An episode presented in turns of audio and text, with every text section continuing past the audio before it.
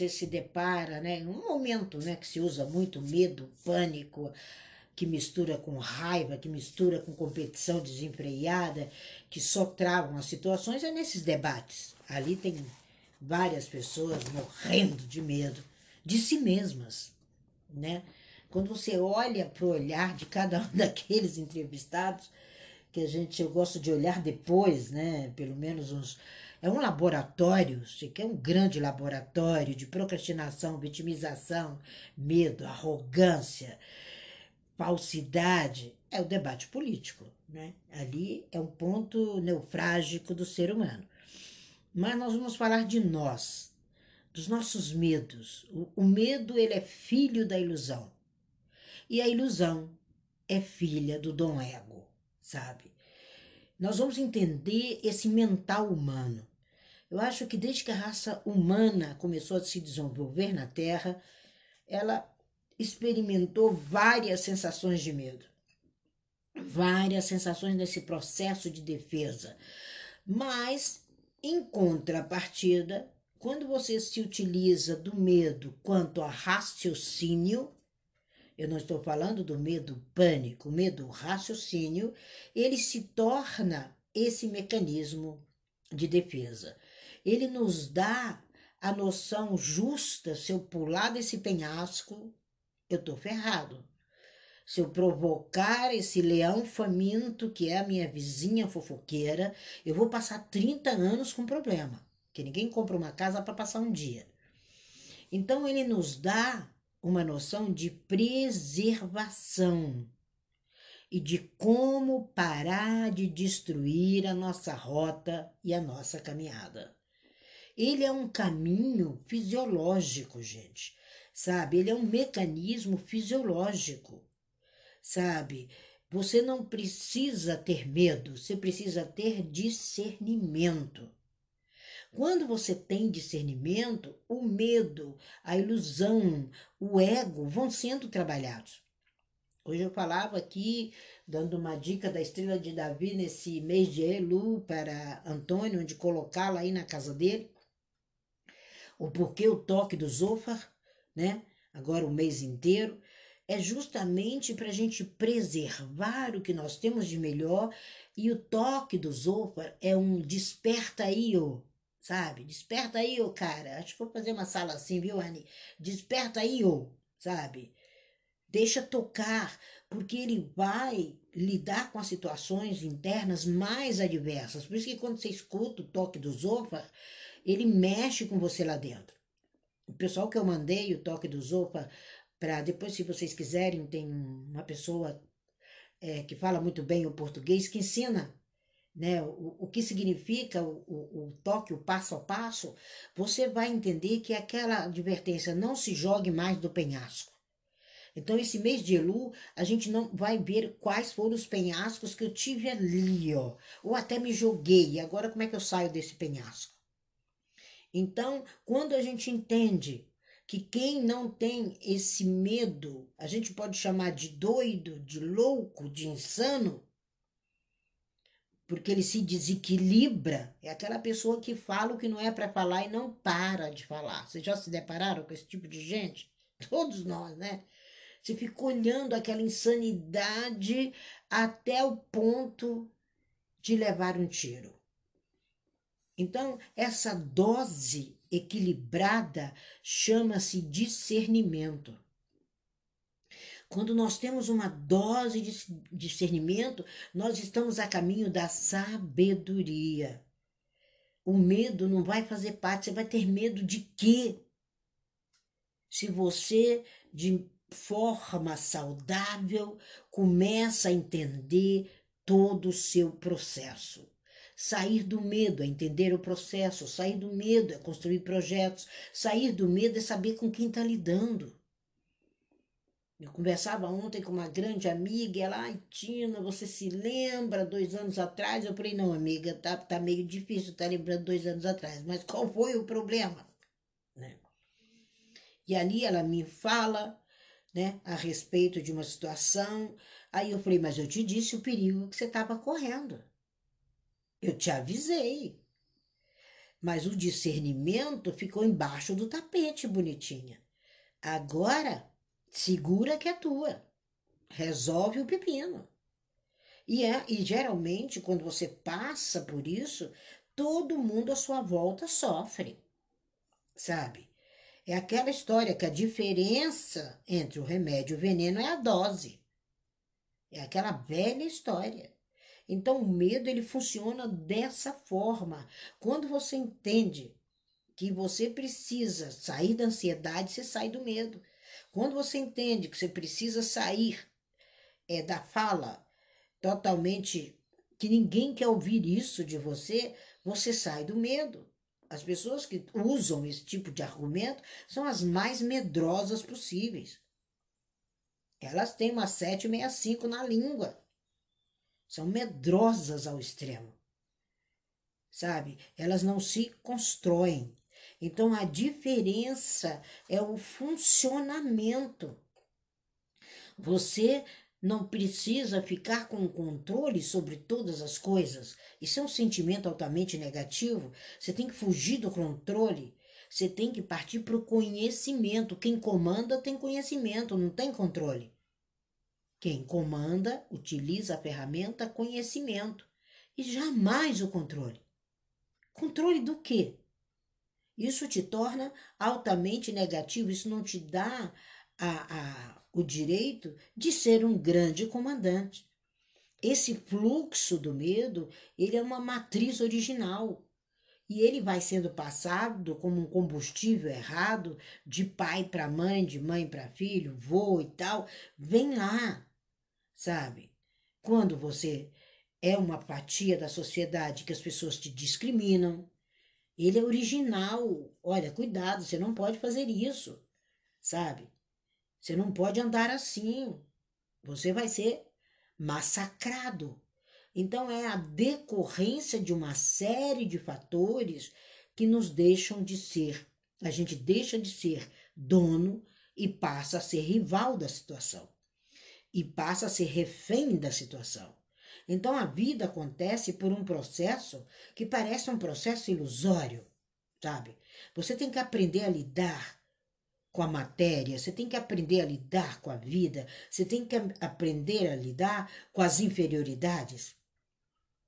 E as experiências são necessárias para o processo evolutivo. Quando a gente chega no mês de Elu, que a gente toca o Zofar, ele está te despertando. Saia do mundo da ilusão. Saia do erro. Você é cabalista. Você tem uma formação diferenciada que te diz: opa, o nosso sistema é o que eu chamo do ego mais negativo, é o medo.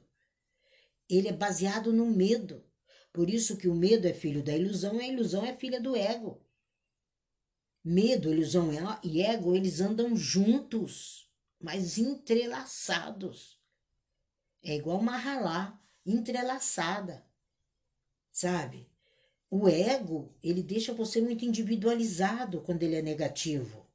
E ele associado ao medo, ele cultua uma ideia separatista. O medo te separa das pessoas. O medo te separa do sucesso. O medo te separa, sabe? Você fica egocentrado. É um mecanismo terrível Aí vem o quê? Competição, vaidade, egoísmo, crítica, julgamento, individualismo, disputa de poder, controle, arrogância. Aonde você vê tudo isso instalado? Quando você pega esse show de horrores, é? no debate da Band, né? no debate da Globo, você pega esse jogo de horrores todos, né? Porque o ego é o que a gente chama do eu personagem, é o que a gente chama do eu ilusão. É o que a gente chama daquele espelho que não reflete a mesma realidade. A gente precisa acreditar que se a gente olhar no espelho todos os dias, nós vamos ver o mesmo rosto, a mesma identificação. Mas a gente vai conseguir ver o processo de evolução. Sabe? Você precisa ver isso. Você precisa acreditar que quando você olha no espelho, é o seu passaporte, é sua carteira de identidade. É o engenheiro, é a professora, é o médico, é o escritor, é a mulher, a, o proprietário da padaria, dos bolos. É o seu passaporte. Quando você vê que a vida não é ilusão, mas ela é tangível, que você toca, você cheira, você sente sabor, você escuta, você escuta a própria voz, você sente o seu próprio cheiro, você sabe aquilo que te apetece. Aí sim, você não é mais um famoso anônimo. Sabe? A gente tem uma ideia, a gente tem uma identidade, a gente tem um corpo, a gente tem um eu superior e um eu real, que não é temporário. E ele é super identificado com a, sua mão, com o seu olhar. Principalmente com o olhar não tem máscara que tampe o olhar. Você precisa enxergar do lado de fora. E quando você entende que existe essa porção eterna dentro de você, que não é temporário, aí você pega o medo como mecanismo de discernimento, de noção de vida, de verdade. Dentro de você reside uma alma onde estão instalados todas as nossas qualidades e as dificuldades também. Mas é com a sua inteligência, é com seu discernimento que você se torna o maior comandante da sua vida. Não dá mais para a gente continuar morrendo. Nós temos o estado sólido, o líquido, o gasoso, que transforma tudo. E dentro de nós, nós temos a noção desses estádios. O ego, ele prega muita peça. Você acredita no que não vê. É preciso estar consciente de que a vida que você está vivendo é um ciclo, sabe? É o símbolo da gematria. Você é um macaco para cair, um crocodilo para subir. E quando você chega no topo, você tem que ser um leão para segurar. Esses são os animais da Kabbalah. Então, quando você encerra um ciclo, a sua alma, as suas experiências, as suas memórias, elas estão todas registradas. Aí você se torna um campo energético extremamente esplendoroso. Esse corpo físico ele é finito, ele tem prazo de validade. Mas a alma ela é eterna. É o que você deixa, são as experiências que você passou, é o aprendizado para cada um que fica. Não confunda isso. Coloque-se no foco da sua vida e esqueça, sabe? Se você colocar o foco na vida apenas material, você esquece da emocional, da mental e da espiritual, nada é possível. A ilusão, ela é criada pelo ego. O ego é o eu personagem e a visão do mundo é a porta aonde você se foca. Por isso que nesse mês, Antônio, a importância da estrela de Davi na porta. É o mês da passagem. Elu é passagem. É passagem para o ano que, que se inicia. E a gente começa agora, sabe? E a gente precisa entender que nessa passagem o ego briga, Olha a briga desses camaradas aí. Vão passar 32 dias brigando pelo controle de um tudo que eles acham que a partir do ano que vem o controle está na mão de um deles. E com certeza os seus sobreviventes é que vão ser responsáveis por isso. E a gente precisa entender e tirar esse impostor, sabe? O eu personagem ele é inimigo do fluxo da vida. E você precisa entender que essa sociedade ela é construída por você. Ao longo da sua história, existe um objetivo, existe um poder, existe uma dominação, existe também uma base de violência e de violenta competição. Mas a competição ela só existe quando você não tem discernimento de que não existe competidores para você que você é único. Ninguém compete com você. É sobre isso que a gente vai tirar de quem quiser hoje. Qual é a sua unidade? De que, que você é feito? Sabe? A gente vê nos scripts aí dos sistemas religiosos, por exemplo, feitos para controlar a população, né? Aonde tem um único vilão e um lugar muito ruim onde mora o vilão? Impõe medo, impõe ideias de comportamento cheio de dogmas. Olha, cuidado, ele vai te pegar, né? Você fala isso para criança, cuidado com bicho papão, ainda tem gente assustando criança. Isso é terrível, isso sim é demoníaco. Aí cria-se uma alegoria aonde o medo, que era invisível, ele se torna visível em todo o seu processo. Aí a gente vê pessoas ignorantes, cruéis, selvagens, cheias de ego, cheias de ilusão, desconectadas com sua matriz original, desconectada com a sua célula mãe, cheia de maldade, de julgamento, de desequilíbrio. Como a gente vê isso em Clubhouse? Você fala, uau! E aí você olha lá, tem uma carinha que você conhece. Eu falo assim, nossa, eu imagino essa pessoa que vai na minha sala, tá aqui, ela deve estar tá no mínimo atônita aqui. O que, que ela está fazendo aqui? É o demoninho interno, é o diabinho verde que você precisa matá-lo hoje. Falo, não é possível que com a própria natureza dela, ela frequenta um lugar desse. É escolha. É a sua própria natureza, sabe? A gente tem que sair dessas alegorias, estudar mais a ciência, mais a física quântica, mais a análise interna, nós fomos criados para controlar as massas e não ser controlado pelo medo, pela alegoria, pela metáfora de um Brasil melhor, né? Ridículo. Quem é esse camarada que vai ter essa rédea de tudo que foi estragado para nos 50 anos fazer alguma coisa? Precisaria de um mandato de 50 anos.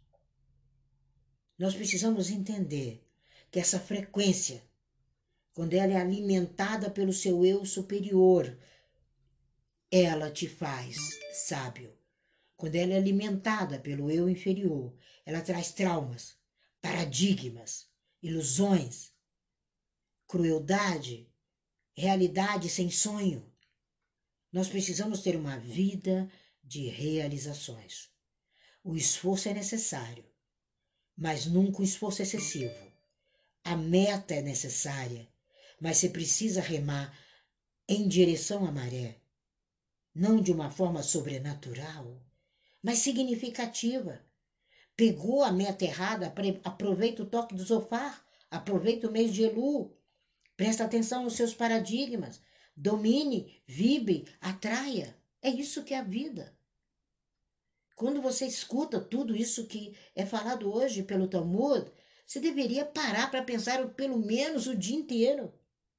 Você tem que reconhecer onde estão os paradigmas errados, onde precisa construir novos paradigmas, novas metas, onde você precisa substituir por prosperidade, por tranquilidade, onde você precisa entender que você tem uma leveza em existir. Aí você nem come um pão e já corre para comer outro. Você nem experimentou o sabor daquele pão. Aí você vai em outro lugar que o cara fala tudo ao inverso. Aí a sua mente te chama de idiota. E fala, vai continuar sendo idiota? Dinheiro não aceita idiotas. Crescimento não aceita idiotas.